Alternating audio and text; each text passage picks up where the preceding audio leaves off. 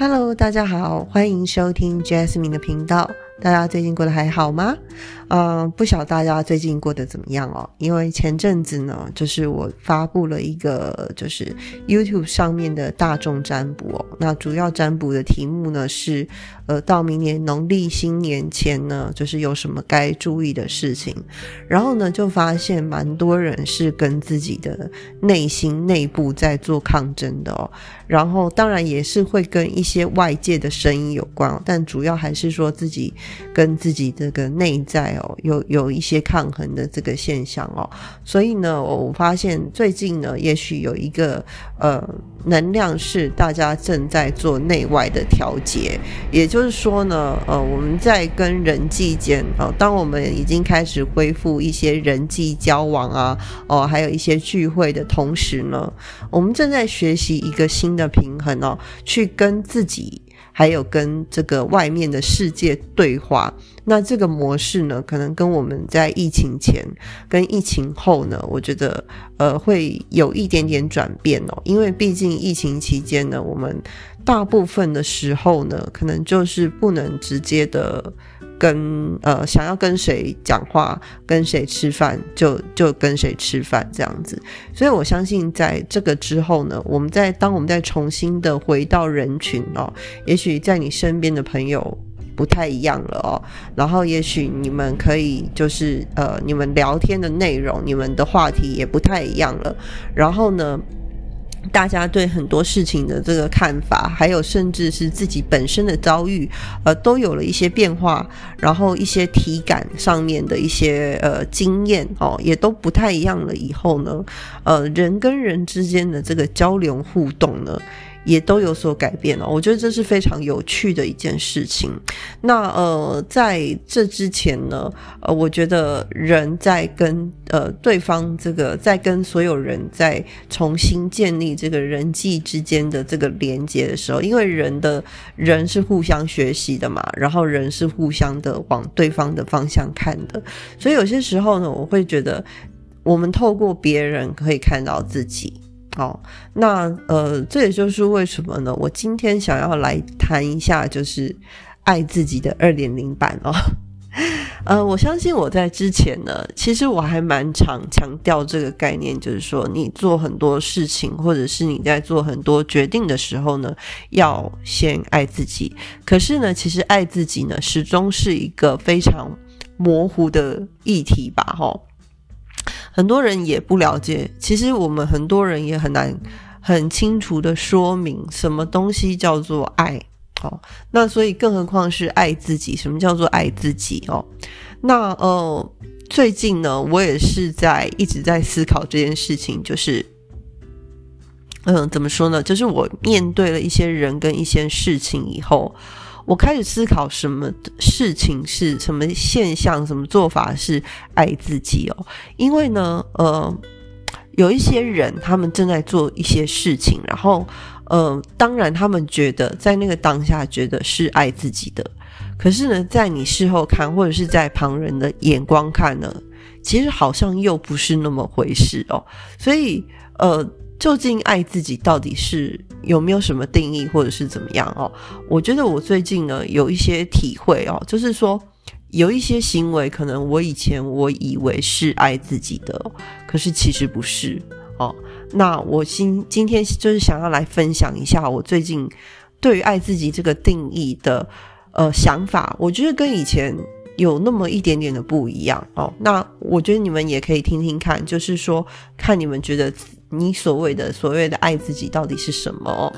那我今天想要总结，第一点就是说，爱自己就是认清什么东西是自己当下的想要，然后呢，什么是长久以来的需要。哦，那当然，我觉得需要和想要的这个概念呢，在很多人的心里面应该都有。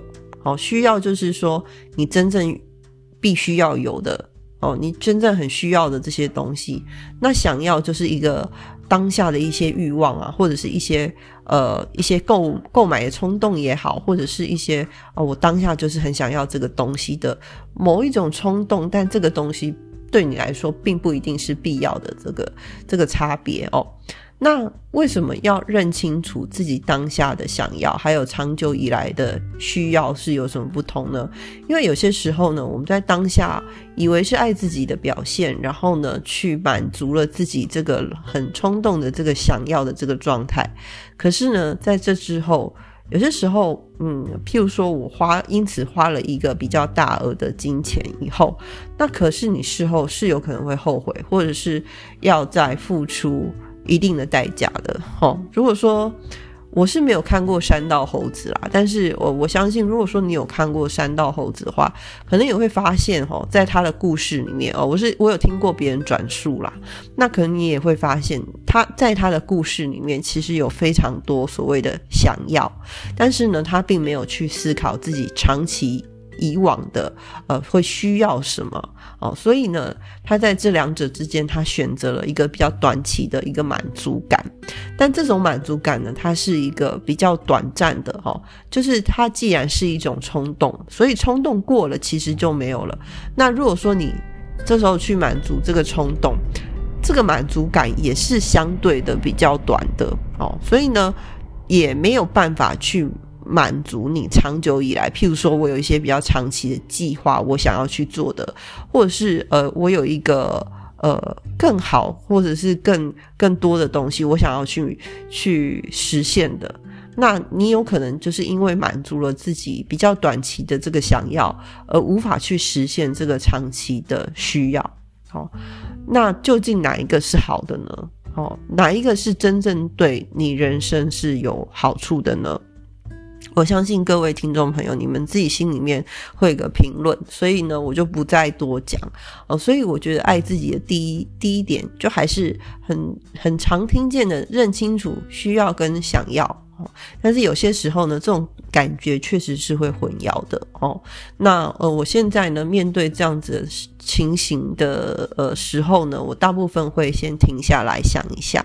好，呃，通常不是有什么，不是什么东西都是你必须要马上决定的啦，所以呃，就是会停下来想一下，嗯，然后呢，再再来就是说，呃，在跟人交往跟沟通的时候呢，认清楚什么是属于自己的课题，好，也就是说呢，你在跟人交往时候啊，有些时候你会遇到一些情况，就是说，呃，可能对方有批评你。好，或者是对方对你有一些意见，或者是什么的，好，但是呢，有些时候别人给我们的批评或者是意见呢，它不一定是一个真正的呃对你的一个评论哦，有些时候是出于对方的主观，或者是对于对呃对方基于自己一些过往经验的一些，你知道他心里面的成见。好，那这些成见或者是他们主观的这些概念，其实不一定会发生在你身上啊。所以我们在呃遇到别人批评我们或者是对我们有所评价的时候，呃，我觉得第一步就是你要先想，我真的有这样吗？就是有些时候有一些人啊，那就是想我们有时候跟人家相处，可能对方气场比较强，我们就会被拉着鼻子走。那但是在这个时候呢，我们就是要先看清楚，说这个到底真的是我的问题吗？哦，那如果说这不是你的问题，但是对方把这个东西就是扣到你头上，那其实呢，我们也不用因此而生气或者是不高兴哦，因为如果我们因此而生气或不高兴。那就是我们的问题喽，哦，因为我们知道这不是我们问题，但是我们还不高兴。好，那这就是我们问题喽。那所以，我不要这成为我的问题的话呢，就是把对方的评价放一边，因为你知道这根本就不是你的事。所以呢，我觉得，呃，可能是也是因为呢，我已经到了这个年纪了。然后呢，如果呃，观众朋友你们有听前两年的一些。节目的话，有时候我抱怨一些事情哦，那呃，包含一些有一点好像在搞小团体的一些东西，呃，所以其实我会发现，呃，我也了解，就是有一些人他们就是会很习惯性的去制造一些人际的一些纷争哦，或者是一些评论评论，那你一开始一定会觉得走心哦。当我在二十几岁的时候，我也超走心的，我也是。呃，非常敏感，然后对别人的任何评价都觉得哦，你知道，就是一点点小小波动，我就在哦，我就觉得我中箭了这样子哦，玻璃心这样子哦。可是我到现在我都已经觉得，就是这些东西就是 nothing，你知道吗？那就是他们的想法。如果今天我们接受别人的批评，然后把这个想法内化的话，那我们就是接受这些攻击喽。哦，我们就是接受被这些讲法攻攻击喽。那反过来讲呢？如果我今天根本就不屑，我根本就不屑，就是我根本就是不把它当一回事的话，哎，也许啦，有些人可能会觉得我有一点傲慢或者是怎么样的，但是 I don't care，就是反正我就是不在乎他，我就是当做没有，因为他就不是我的事。哦，这就是那些人的成见。好，那那你就成见吧，你你自己的问题。哦，这样子，那我就会觉得说，哈，这些东西根本就影响不了我。了解我的意思吗？就是，对，总而言之，就是我们要看清楚自己真正的课题在哪里。那如果说别人，呃，如果说是不同的人一直来指证你同样的事情的话，那今天有可能这个就真的是你自己的问题，但是你没有病视感。有些时候病视感是很重要的哦，就是要先看清楚自己哦。但是很多时候我们自己盲点看不清楚。如果是说是不同的人哦，也不同圈子的人哦，不是那个同一个小圈圈的人都来说你有这样的问题啊，好，那确实你有可能可以开始去思考。说这是不是我的问题呀之类的哦？我们可以用这样子的迹象来看看哦，我们是不是有地方需要来调整？好，所以呢，我们在人际交往的时候哦，一些别人说你是你的问题的时候，我们必须要先理厘清，说这到底是不是我自己的课题？啊，如果是的话，好吧，那我就是呃专心的哦，我就专注的去做一些调整，做一些改变。哦，这不是为了去配合别人，而是为了让我自己之后的生活更好，然后更和谐，然后更快乐，跟朋友的互动更好。哦，这是我的目的。哦，不是说为了别人，而是为了我自己，我可以变得更好，所以我想要去做这样子的改变。哈，你所有的改变都应该要以自己为出发点，你想要改变再去改变，而不是为了去配合别人。哦，然后呢，你就是专注在那个上面。好，然后呢，再来呢，就是说，呃，我们必须要做一个比较清醒的人哦。比较清醒的人是什么意思呢？就是说，譬如说，有一些东西，呃，你要看得清，呃，这个东西究竟是一个。呃，气氛哦，譬如说，很多人都在做同样的事情，你可能会不知不觉的也去做那样的事情哦。譬如说，以前的什么哪一个国外品牌的什么餐厅来开店，然后就一堆人去排队，好，然后什么什么，一开始什么一些店，呃，一开就一堆人去排队，那这只是打个比例哦，就是呃，这个东西到底是我们需要的吗？哈。那这个是适合自己的嘛？哦，有些人甚至呢，他们去呃模仿一些呃有名的艺人，或者是呃去学一些人去呃，可也许是他们呃羡慕或者是喜欢的人哦，去做一些装扮，或者是买同款啊怎么样的？可是这真的是呃适合他们的嘛？哦，这这个是我们值得去思考的东西。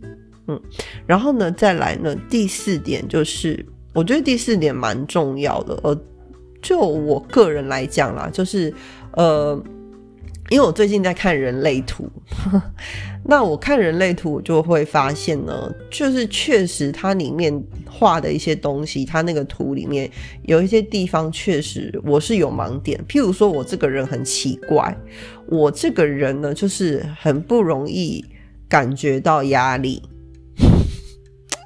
很奇怪，对不对？一般人、正常人都会感觉到压力吧，但我这个人不会感觉到压力，就是因为我这个人的习惯就是，我遇到什么事情，我就试着去解决它。所以在解决这过程，哈，也许会有时间的问题，所以我就会试着去掌握我时间的规划。我就是非常的条理的去。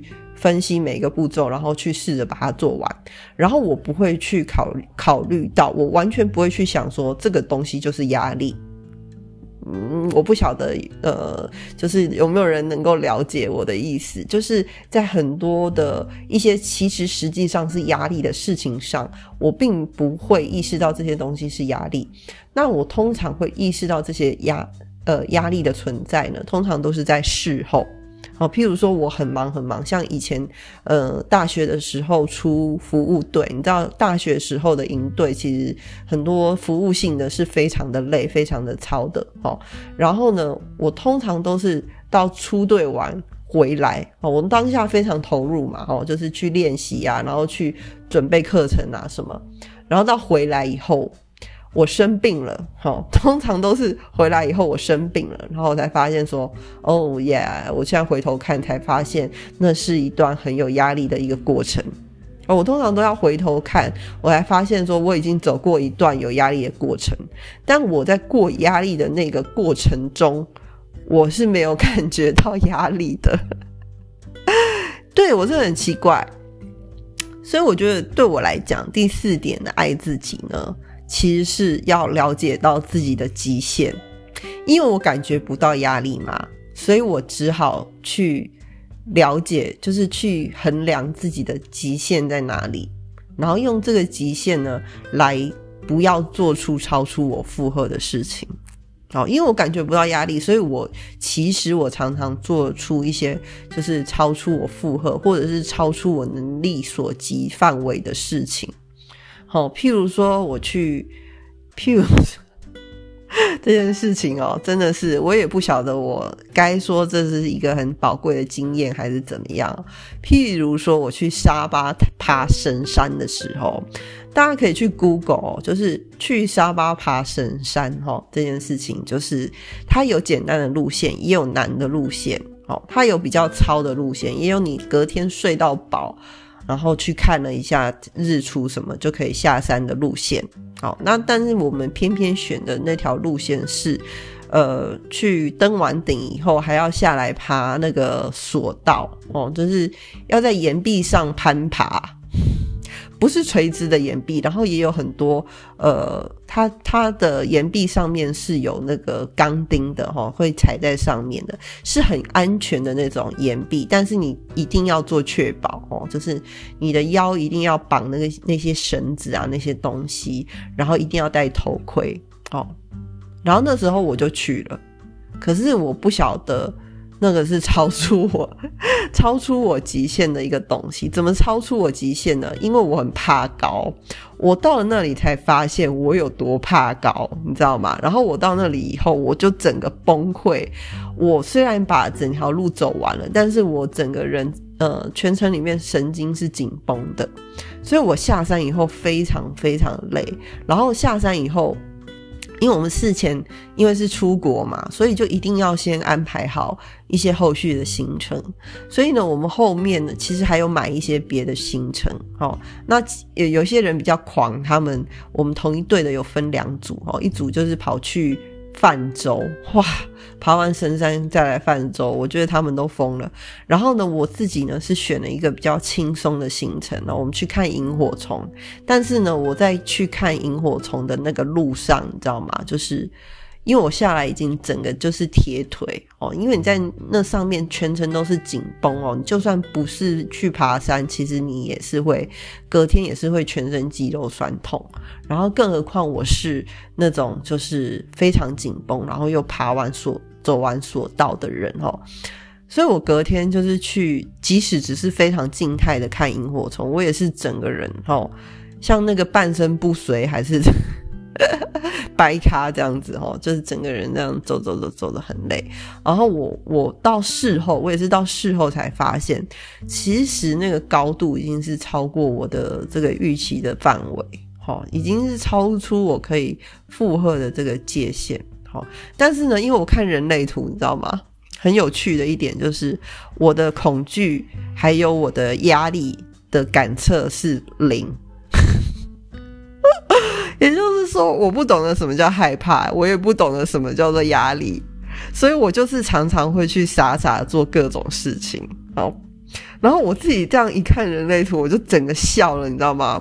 我现在就是真的就是，我觉得人类图很有趣。然后反正我就是像现在这样子回头看啊，就发现说，哎，人类图还真的有它的有趣的地方哦。就是总而言之呢，就是说我们在做很多事情的时候，好，呃，要了解自己的极限在哪里。好，那当然不是说我们永远都要做一个很保守的人哦，打一些保守牌。毕竟很多的路都是被闯出来的。哈，如果说你完全不敢赌，你很难说会比别人。多些什么？哦，如果我们一般人其实都走在一条安全的道路上，但这也是为什么我们就是始终是这么平凡。老实说，是这样子哈。那但是呢，呃，我觉得有些时候在了解自己的极限上面，其实还蛮重要的。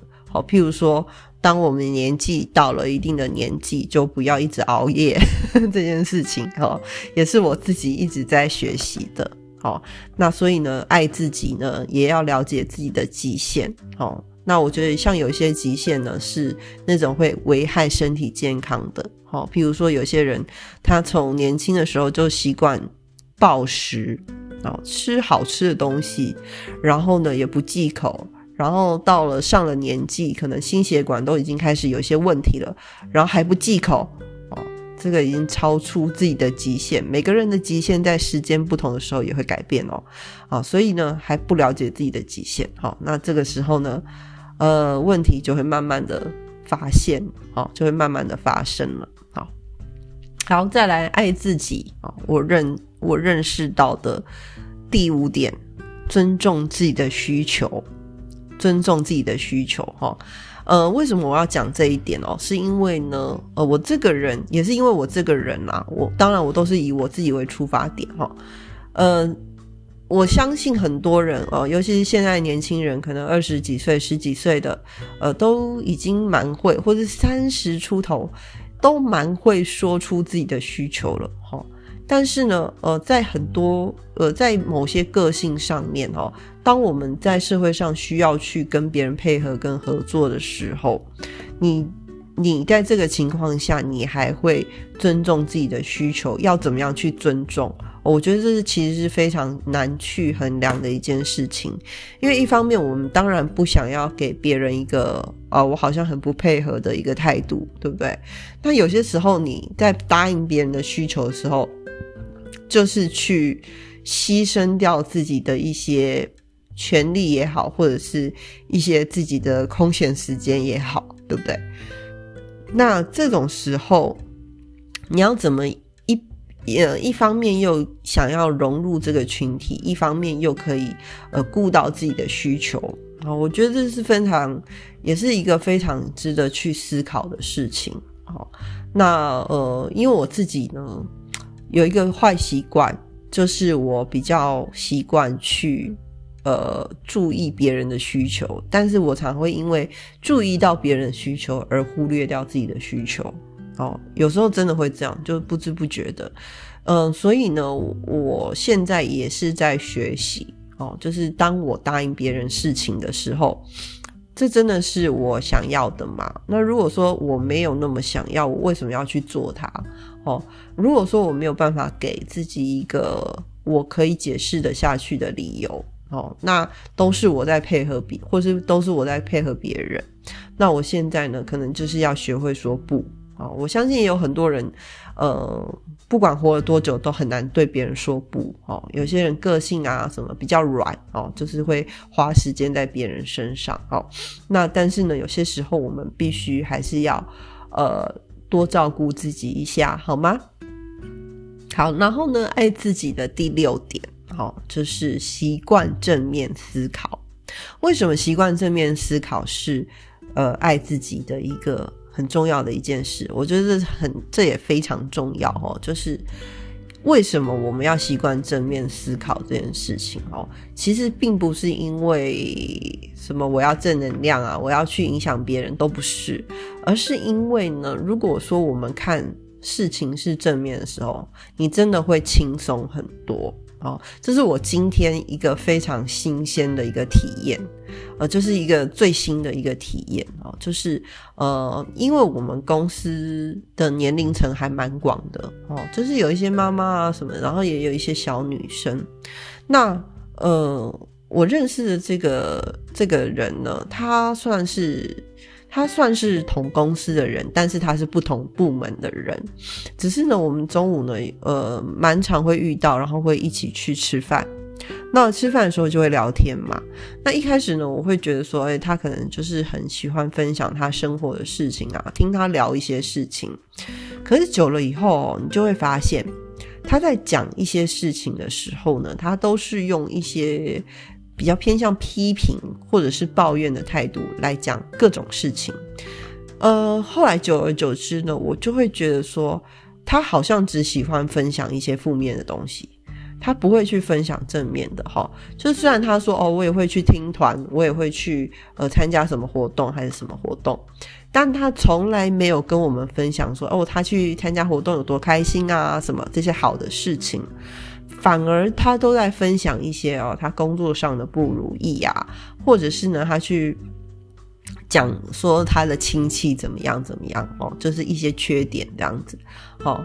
然后呢，呃，就是他都会把一些就是负能量散发给别人，好，然后久而久之呢，我就有一点不太想要跟他吃午饭了，因为我觉得就是好像每次吃完午饭，身上都会带着一股，都会沾染到那个负能量，你知道吗？就会我会我觉得不太舒服这样子哈，那所以呢。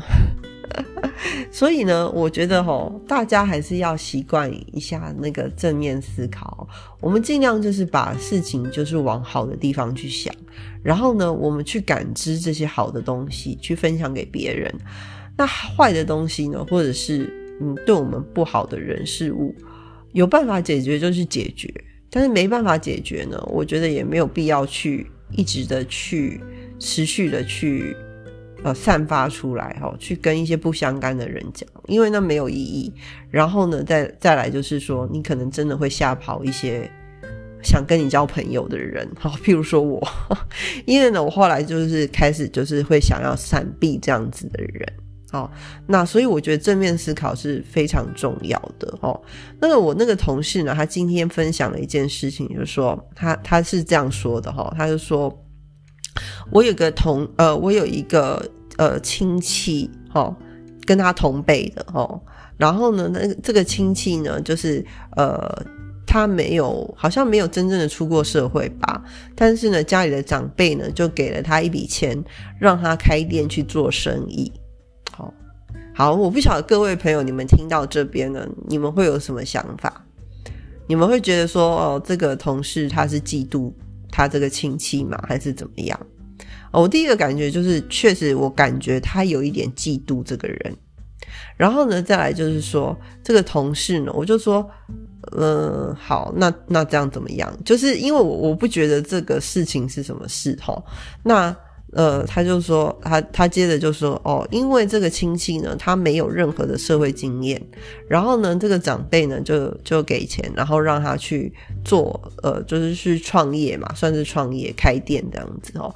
然后呢，他们家里的人呢，都觉得，就是我同事他们这一家的人都觉得说，呃，这是非常的不靠不靠谱、不切实际的一件事情。哦，然后。他们口气就好像讲说人家会失败一样，哦，这样子。那我这时候其实我就觉得有一点不是很舒服。我想可能他们家人都是习惯用这样的眼光来评断事情吧，哈。但是呢，我我是觉得不太舒服。他他又问我说，他他可能想要得到我们的认同吧？那可是我就。不觉得怎么样哦？今天即使是我自己的亲戚身上发生一件事情，可是呢，我早就知道人本来就有各自的命啊，我就是没有这个命，我没有这个长辈去帮我付这笔钱，对不对？那那就这样啊，那那别人有这个命啊，那我只是会觉得说，哦，那那个可能有那个可以开店的亲戚，我觉得他很幸运，然后他有这样的长辈那么疼爱他。那我可能去找他祝福他的时候，我可能顶多就说你要好好珍惜这个机会吧。哦，难能可贵，即使你没有成功，你也可以学习到很多的经验嘛。哦，你开店，你可以学习面对客人，你可以学习成本怎么抓成本，什么什么什么的。我觉得这是很好的一个学习的经验。好，那我也把这些话呢，就是照这些内容告诉我那个同事。结果我那个同事显得非常的不服气，他因为他呢想要听到的是说，哦，我也觉得他会失败，因为他的口气呢，就是他只是差一点点就说出来了，对，他就他就是说，他觉得，呃，因为他那时候就已经讲说，我觉得他没有任何经验，然后他做事又三分钟热度，所以呢，我很怀疑这样子到底可不可以。之类的，哦，那所以呢，当我跟他讲说，我觉得其实这是一个很好的学习经验的时候呢，他就整个傻住了，他不知道怎么回答我，哦，他他只是觉得说，哦，他不会成功这样子。可是我觉得很多事情就不是以结果论的，呃，我相信这个长辈他在出钱让这个后辈去开一间店的时候，我觉得长辈的角度也并不是说。他一定要，呃，变成一个大老板啊，还是怎么样的？什么叫成功？每个人定义不一样嘛。那也许呢，这个长辈也是希望他可以在这个开店的过程中学着慢慢独立。我觉得这也是一种成功啊，对不对？好，所以呢，我们看任何事情要懂得正面的思考，我们不要随便的去批批评别人，说不定人家真的成功了。好不好？那呃，那你是不是又要更嫉妒？那不是气死自己吗？好，所以我觉得很多事情我们就是轻松一点的去面对。别人怎么样是别人的事情，他们有他们命，我有我的命。我高兴，呃，我过我的日子，我开心的时候，他们过不了我的日子。当然，他们开心的时候。嗯，他们就开心，我也过不了他们的日子，对不对？有有什么必要去去讲别人呢？好，好，然后呢，再来呢，爱自己的第七点，哇，好多点哦，今天，嗯，配得感哈，配得感这个东西也是，呃，我这几年来有听到的一个词哦，然后我也觉得非常的难，好，非常的困难哦，呃，有时候是因为家里的。这个生长环境一个排行的关系，有时候是因为其他原因哦。我们常常会觉得说，我现在还不不能拥有什么东西，好，譬如说我想要去爱人，好，我想要一个情人，可是呢，我觉得我现在条件还不够好，所以呢，我还不能有这么好的情人。好，有一些人他可能他的他自己理想情人的条件比较高，他很想要让自己就是 level up 到那个地步，然后再去追寻那样子的情人啊。可是殊不知，也许永远都 level 不到那个地步啊。如果你 level 不到，如果你升级不到那个地步怎么办？对不对？那你就永远都不能去找到自己真正喜欢的那样子的人了吗？哦，我觉得这是很值得思考一件事。也就是说，你到底要先配才去得，还是你不用去思考你到底配不配，你就是得就是得了呢？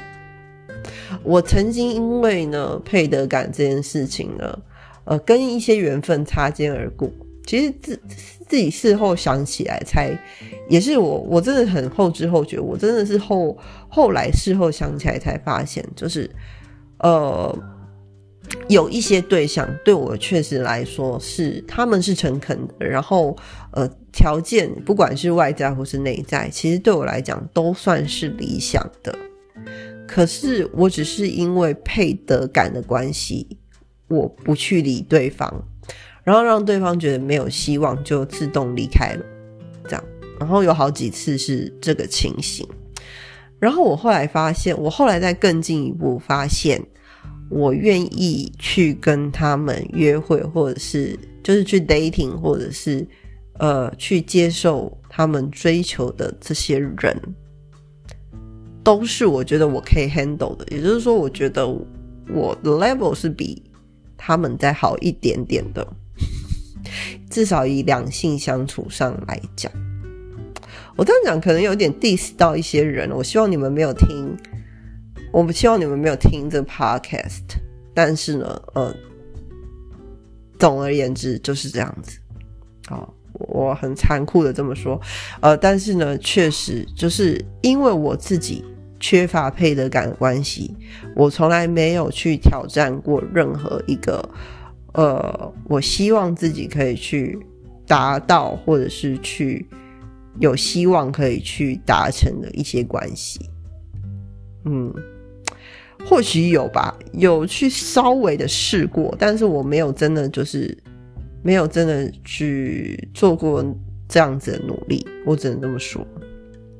对，啊，所以呢，配得感我觉得也是非常的困难的一件事情。然后再来就是配得感这个东西呢，哈，就是呃，还有还有其他的面相啊，好，当然也有其他的面相哦。譬如说，有些人他们就觉得说，呃，自己用便宜的东西就好了，好，然后不用用太好的东西，好。呃，当然啦，我们用一个比较经济的角度，一个比较节省的角度来讲，现在钱也都不好赚，好，所以你确实就是会觉得，呃，我们就省一点，不要用这么好的东西，可是就另外一个角度来看，就是当你自己变好了，你的配得感才会变好，你懂我意思吗？就是说，你把自己整顿好了，你才会更有配得感，觉得自己。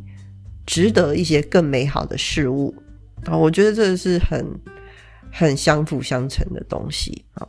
然后你有了配得感，你呃，你有了自信以后，你就会有配得感啊。所以什么东西可以让你自己更有自信呢？其实回到最后来讲，就是讲自信的这件事情。所以，我我们可以去想想看哦，平常有什么东西可以去让你更有自信？是一个好的外表吗？或者是像我一样录录 podcast，让自己讲话变得更顺呢？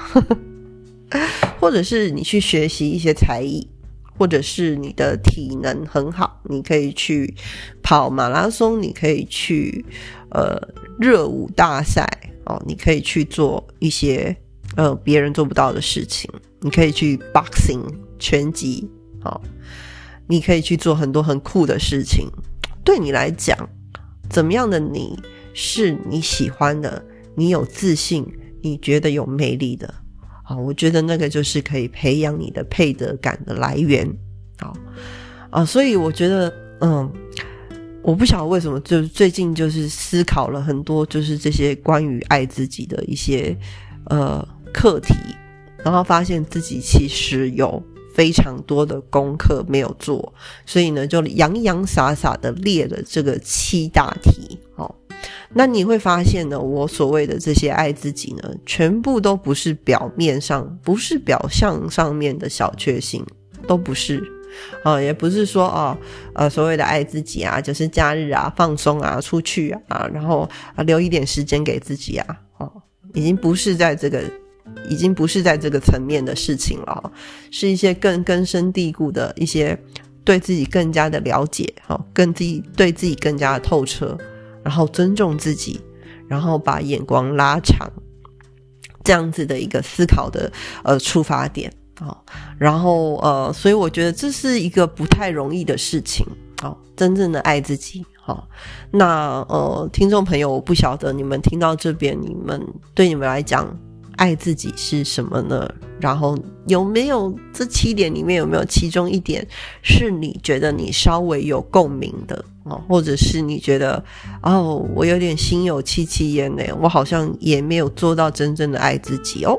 好，那我觉得我们都可以，呃，我觉得我在录这个节目的时候呢，也其实也是一个分享的过程。然后，呃，我也很希望跟听众朋友可以一起共同的成长啊。所以呢，今天这个爱自己二点零献给你们，然后也献给我自己。我也希望自己呢，在未来如果有机会回头来听的时候呢，啊，可以很骄傲的对自己说。这些爱自己的过程，我全部都做到了。然后我觉得我现在是一个非常完美的我。好了，那今天的节目就到这边喽。祝大家之后生活愉快，一切顺利，拜拜。